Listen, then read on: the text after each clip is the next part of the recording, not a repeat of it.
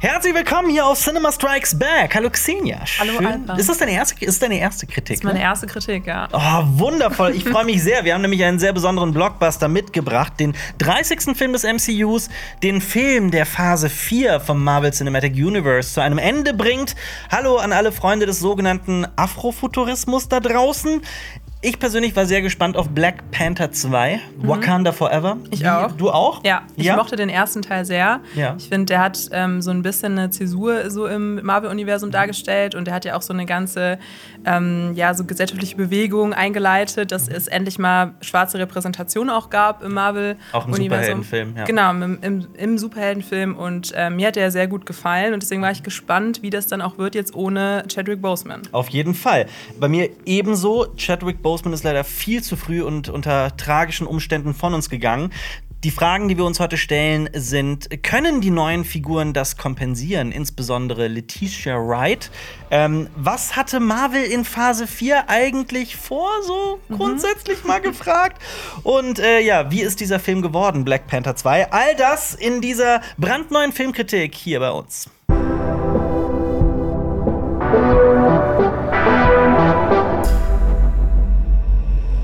Geht's in Black Panther 2? Alle Menschen in Wakanda betrauern den viel zu frühen, frühen Tod von König T'Challa. Derweil droht Wakanda von verschiedenen Nationen angegriffen zu werden. Die neue Königin, T'Challas Mutter, Ramonda, sieht ihre Heimat in Gefahr und es gibt eine brandneue Bedrohung aus dem Meer. Ein Volk angelehnt an die Azteken droht anzugreifen. Wakanda bekommt ein ernstes Problem und dann wird auch noch das kostbare Metall Vibranium außerhalb von Wakanda gefunden. Und T'Challas Schwester Shuri, die laut Marvel intelligenteste Frau der Welt, versucht, einen Krieg zu vermeiden. Ich wusste gar nicht, dass Das- das, die intelligenteste Frau der Welt ist. Das hat, das hat Marvel gesagt. Intelligenter auch als äh, Iron Man, als Wow. alle. Tatsächlich gilt sie als der klügste Mensch des Planeten. So habe ich das zumindest gelesen. Das hat Kevin Feige, der Okay. Marvel-Chef, selber so gesagt. Ich finde, das merkt man auch ein bisschen im Film, aber Ja. dazu vielleicht später mehr. Also, was ist das denn für ein Film? Ich finde ja ganz ehrlich gesagt, so ganz grundsätzlich, wenn man so tief in den Kern des Films geht, äh, es ist ein Sequel, aber gleichzeitig auch eine Origin-Geschichte. Was ja schon, also wie oft sieht man das, dass dann der zweite Teil in einer Reihe wieder eine Origin-Geschichte ist? Die Frage ist natürlich, die wir heute wirklich spoilerfrei lassen, wir werden es nicht beantworten, auch wenn es das Marketing von Marvel ja selbst schon oft genug sehr klar angedeutet hat. Ähm, wer wird der neue Black Panther? Aber es geht ja eigentlich mehr in dem Film um den Staat Wakanda als wirklich um den Black Panther. Das stimmt. Und auch vielleicht um diese andere Nation, Mhm. also um das Königreich Talokan ähm, und auch so ein bisschen um die Beziehungen zwischen den beiden Ländern. Aber Ja. ich finde auch, dass das durch, sich durch den ganzen Film eigentlich zieht, dass es auch darum geht, wie die Familie von T'Challa seinen Tod verarbeitet. Auf jeden Fall. Und ähm, ja, dieser Abschied von Chadwick Boseman, der ist meiner Meinung nach. Also es ist wirklich, es gibt Szenen, in denen sich die Figuren von T'Challa verabschieden und für mich fühlt sich das alles wahnsinnig authentisch an. Das waren Szenen, die mich, die mir wirklich eine Gänsehaut ähm, verschafft haben, die mir auch fast schon ein Tränchen ins Auge gedrückt haben. Ich war wirklich äußerst äh, emotional berührt von all diesen Szenen und für mich sind das auch die stärksten Szenen des Films. Hat dich das emotional genauso mitgenommen wie mich? Da, da stimme ich dir total zu. Also ich finde vor allem die Performance seiner Mutter, Königin Ramona, ähm, gespielt. Ramonda. Ramonda von Angela Bassett. Äh, ich fand, das war eine der besten Performances im ganzen Film und ähm, das, der Film steigt ja auch schon so ein mit, diesem, mit dieser emotionalen Wucht und ich glaube, mit dem Hintergrundwissen, dass das ja auch im echten Leben äh, wir eben den Tod von Chadwick Boseman betrauern, hat mich das sehr mitgenommen. Ja. Und das ist für mich dann auch auf jeden Fall Grund, mit den Film ähm, auch anzuschauen. Auf ja. jeden Fall. Ähm, interessanterweise hat sich ähm, Chadwick Bosemans Bruder Derek Boseman sogar dagegen ausgesprochen, dass T'Challa auf der Leinwand ähm, äh, verstirbt. Er hatte mal gesagt, dass sein Bruder, also Chadwick Boseman, gewollt hätte, dass T'Challa weiterlebt. Also dass sein Tod nicht mit dem Tod von äh, T'Challa verbunden ist. Ähm, also da hätte der Bruder von Chadwick Boseman wohl ein Recasting, also eine neue Person, die diese Figur spielt, vorgezogen. Aber ja, also Ich meine, Ryan Coogler hat ja auch gesagt, dass er schon bevor Chadwick Boseman verstorben ist, dass er sich eher auf die Frauenfiguren auch in seinem Ja. ähm, Black Panther-Universum konzentrieren möchte. Und, Und ähm, die stehen hier im Mittelpunkt. Und genau. zwar gleich vier verschiedene Frauen, wenn ich das. Ja. Das ist auch schon so eine, eine große Zahl, ne? Also es sind viele Figuren, die dann in dem Film auch angesprochen werden. Mhm. Ja. Aber es dreht sich ja auch alles rund um Shuri, würde ich jetzt mal sagen, und auch ein bisschen vielleicht ihre Rolle, wie sie dann die Lücke von ihrem Bruder auch füllt. Ja, Ja, ob sie in die Fußstapfen treten kann, Ja. ist eine gute Frage. Ich meine, sie ist ja auch ganz groß im Poster und das sieht man überall im Marketing, dass jetzt Shuri mehr in den, in den Mittelpunkt gerückt wird. Ähm, ja, was sagst du zu Leti Der Name ist schwierig auszusprechen. Letitia Wright. Letitia Wright. Ich finde, also es ist natürlich auch eine schwierige Rolle, ähm, weil wir betrauern einen Protagonisten von einem Franchise, wo der Name auch wirklich im Titel ist. Ja. Und deswegen ähm, finde ich, dass der Film an einigen Stellen auch gerade am Anfang noch so strauchelt, glaube ich, mit dieser Lücke, die auch Chadwick Boseman hinterlässt. Ja. Und ich finde, sie kann das nur bedingt füllen, weil ähm, ja, ich glaube, so ihre Figurenentwicklung im Laufe des Filmes dann rund um das Thema auch Trauer ähm, sich gestaltet. Und ich finde, dann am Ende hat mich das nicht ganz abgeholt, weil ähm, ihre Figur dann doch vielleicht so ein zu generisch und vorhersehbar ähm, gezeichnet ist. Ich weiß nicht, wie es dir da ging. Ich hatte ähm, ein ganz, ganz reelles Problem, dass ich wirklich so in dieser Form ganz selten hatte und mich gar nicht in der Lage fühle, diese Figur ähm, objektiv oder zumindest möglichst objektiv zu kritisieren, weil ich die Figur Shuri nicht von Letitia Wright trennen konnte. Weil ich finde äh, Letitia Wright als ähm, als Person ein bisschen äh, problematisch. Ich möchte das auch begründen und das werden viele Menschen da draußen auch definitiv anders sehen, die vielleicht irgendwie anders, äh, deren Meinung in eine andere Richtung geht. Ähm, Letitia Wright hat sich auf, äh, in den sozialen Medien öfter verschwörerisch gezeigt, gerade was die Corona-Pandemie angeht.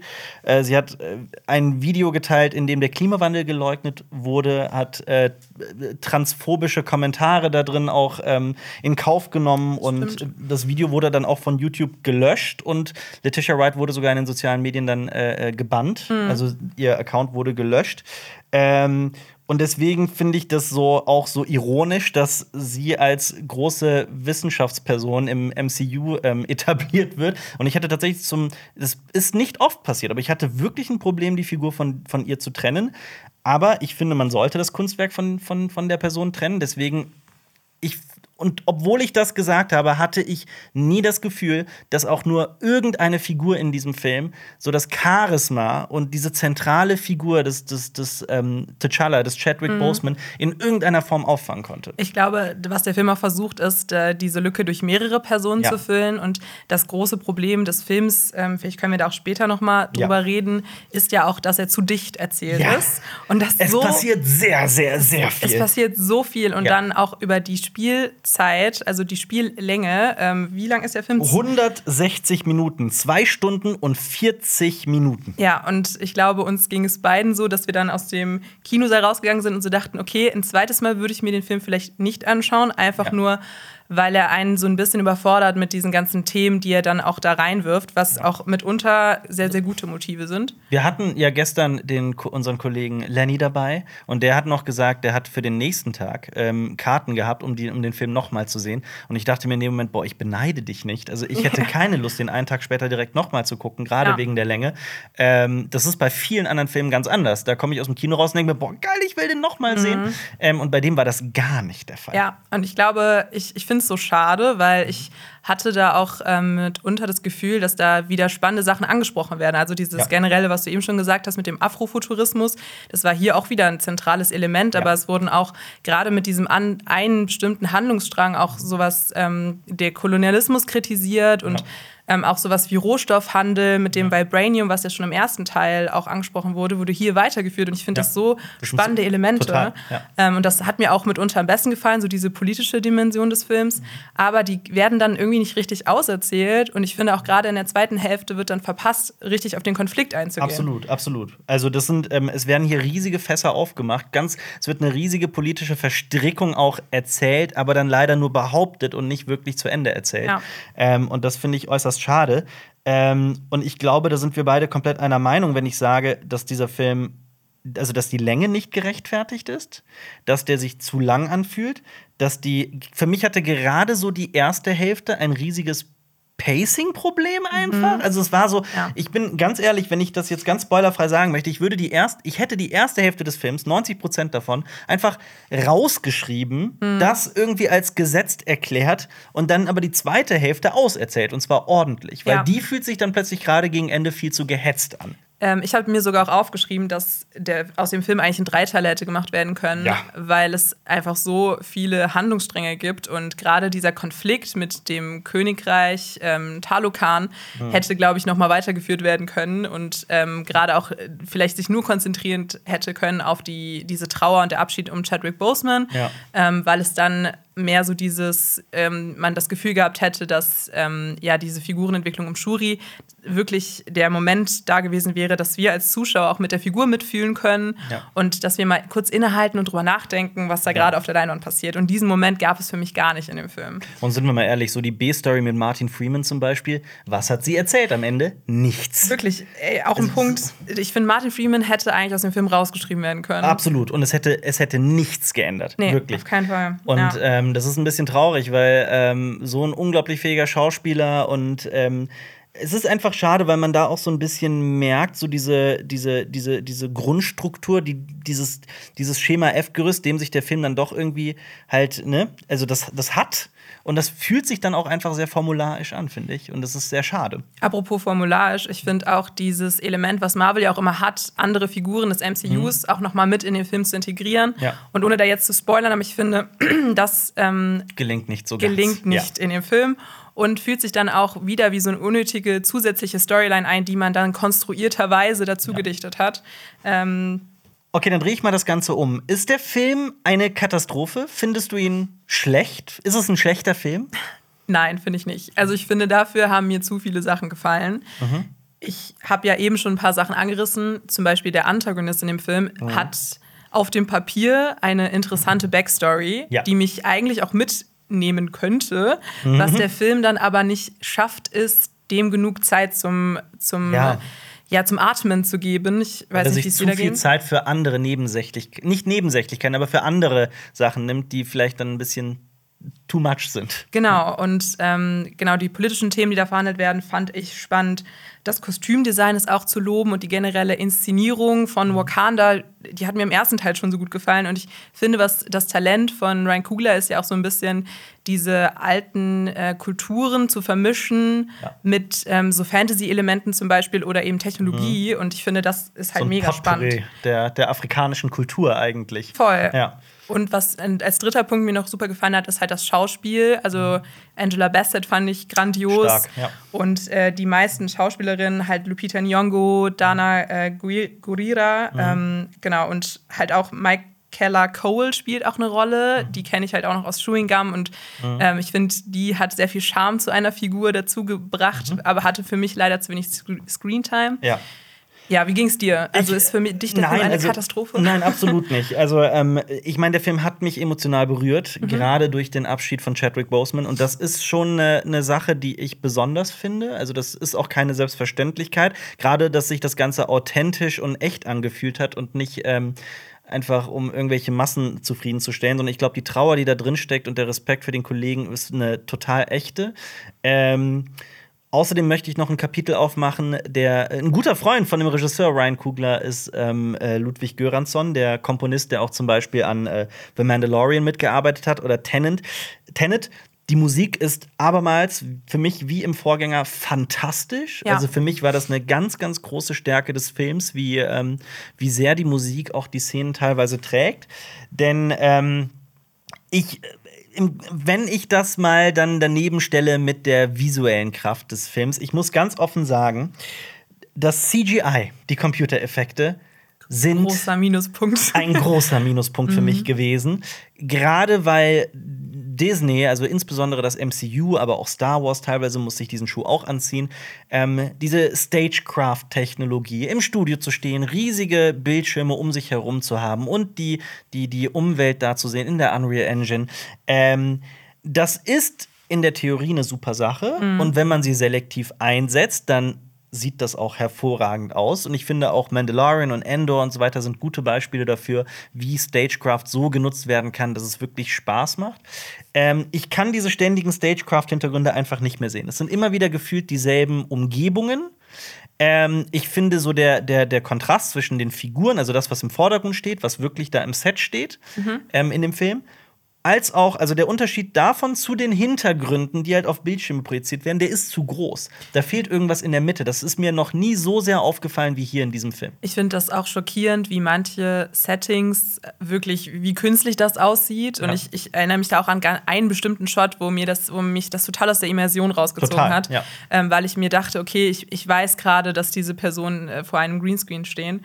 Ähm, ja, also stimme ich dir sogar fast zu. Also das Kostümdesign würde ich dann nochmal so unterschiedlich mhm. von bewerten, aber generell visuell war der erste Film halt stärker. Und ja. auch bei der Musik, wenn ich da nochmal kurz einhaken darf, ähm, finde ich auch, dass mir der erste Soundtrack halt besser gefallen hat, weil da waren Kendrick auch noch, Lamar. genau ja. Geniuses wie Kendrick Lamar am diesmal Werk. Nicht, ne? ja. Diesmal nicht. Ähm, und manchmal waren auch die Song, die Songwahl, also die mhm. dann ja auch ein bisschen poppiger vielleicht ist als noch im ersten Teil, ja. war für mich manchmal zu sehr ein Kontrast zu dem, was man sieht und hat mich dann in manchen Stellen an so einen Disney-Film oder so erinnert. Ja. Aber ähm, insgesamt natürlich auch überzeugend. Also ist mhm. auf jeden Fall ein starker Soundtrack, ja. Insgesamt, was ist dein Fazit? Möchtest du zu einem, einem Schlussplädoyer kommen, wie du diesen Film einordnen würdest und auch eine Punktzahl vergeben von 0 bis 10? Ich kann es versuchen. Ja. Also ich finde, obwohl Black Panther, Wakanda Forever halt auch politische relevante Motive miteinander verhandelt, also wie ich habe eben schon erwähnt, Kolonialismuskritik, Rohstoffhandel und auch dieses Motiv der Trauer, finde für meinen Geschmack auch ähm, ja sehr schön erzählt ja. und eigentlich eine Geschichte über Verlust ist und mhm. das geht einem sehr nah und ging mir auch sehr nahe finde ich, dass er für mich nicht überzeugt wegen der Handlungsdichte und eben der Länge. Ja. Also das sind diese zwei größten Mankos für mich. Und der, die Handlung fühlt sich einfach zu lang an, aber trotzdem ist irgendwie das Aushandeln des Konfliktes zu kurz. Genau. Ja. Und es werden eben zu viele Fässer aufgemacht, die uns dann keine Zeit lassen, mit dem Film mitzufühlen. Und Deswegen würde ich dem Film, glaube ich, sieben von zehn Punkten geben. Mhm. Wie sieht es bei dir aus? Äh, ich wünschte, meine Meinung wäre so ganz gegensätzlich konträr zu deinen, denn ähm, dann hätten wir hier eine vielleicht brisantere Diskussion, aber wir sind da wirklich größtenteils einer Meinung. Viele Szenen finde ich wahnsinnig stark, äh, gerade den, es fühlt sich tatsächlich an wie, äh, wie ein Film aus der aus, aus, einer, aus einer anderen Perspektive, weil man das so oft nicht zu sehen bekommt. Ähm, viele Szenen fand ich wahnsinnig stark, gerade die, die, die Abschiedsszenen von Chadwick Boseman. Aber ich finde, der Film schafft es nicht, mir intuitiv zu kommunizieren, was hier wirklich auf dem Film, auf dem Spiel steht. Ich finde, das ist so ein Problem, das grundsätzlich ein Phase 4 Problem ist von Marvel, weil gerade in den Phasen 1, 2 und 3 so relativ klar ist, schnell, wir haben die größte Bedrohung, die ist Thanos, die ist sehr greifbar und ähm, dadurch weiß man auch, worauf man hinfiedert. In Phase 4 hatte ich dieses Gefühl zu keinem Zeitpunkt. Mhm. Klar, House of M und so weiter ist irgendwo im, am Horizont zu erkennen, aber ähm, in diesem Film war das für mich sehr auffällig. Gerade in der ersten Hälfte fehlt es dadurch an Spannung, weil man nicht versteht, worauf der Film hinaus möchte. Und das kommt so erst in der zweiten Hälfte des Films und da kommt dann auch Spannung auf. Und dann wird das Ganze aber, wird dem Ganzen dann nicht genug Zeit gewidmet. Also ich finde, er hat so ein, so ein dramaturgisches Problem, so ein mhm. Pacing-Problem. Ähm, ich finde auch ein Problem ist, dass dem Film so die Leichtigkeit und die Coolness des ersten Teils fehlt. Natürlich mangelt es ihm da an Charisma, das von Chadwick Boseman kommt. Und ich finde nicht, dass die anderen Figuren das in irgendeiner Form auffangen können. Um das kurz zusammenzufassen: Black Panther fehlt Black Panther. Und für mich fühlt es sich so ein bisschen an, als hätte Marvel auf das falsche Pferd gesetzt. Ähm, ich verstehe nicht, was Marvel in dieser Phase 4 überhaupt vorhatte. Mhm. Worum geht's jetzt? Ist es das Multiversum? Sind es die Celestials? Sind es die Eternals? Was, was mhm. ist, was wollt ihr mir hier gerade erzählen? Warum fehlt dieser rote Faden? Ähm, und für mich ergibt das am Ende leider nur fünf von zehn Punkten, weil ich diesen ja. Film wirklich, ich fand ihn weder schlecht noch gut. Für mich war es einfach wahnsinnig mittelmäßig. Ähm, plus das CGI zum Beispiel ging sogar ganz in die andere Richtung von, mhm. also nicht nur mittelmäßig gleichzeitig gibt es aber diese Szenen mit über Chadwick Boseman. Von daher, für mich war es ein Film, der genau in die, in die Mitte gehört der mhm. Skala. Okay. Ähm, und von daher bleibe ich persönlich bei 5 von 10 Punkten. Verstehe. Ja. Ich glaube auch, was du auch noch meintest mit, den, ähm, mit diesem Antagonisten und dass mhm. man da auch vielleicht das auserzählt hat, dass auch nicht jede Gefahr ja. bei, bei Ma beim Marvel-Universum auf dieser großen Skala gedacht werden darf. Ja. Also so viel dazu.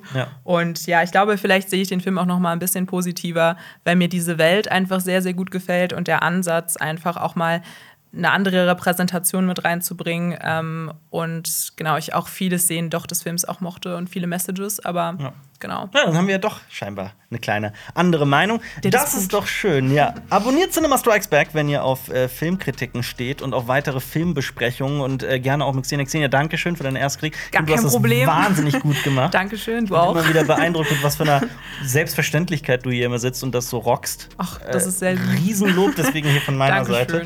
Ähm, und ihr solltet auf jeden Fall weiterhin ähm, äh, Videos gucken, zum Beispiel von unserem Funkkollegen ähm, Phil Laude, der macht sehr lustige Videos, checkt das unbedingt aus.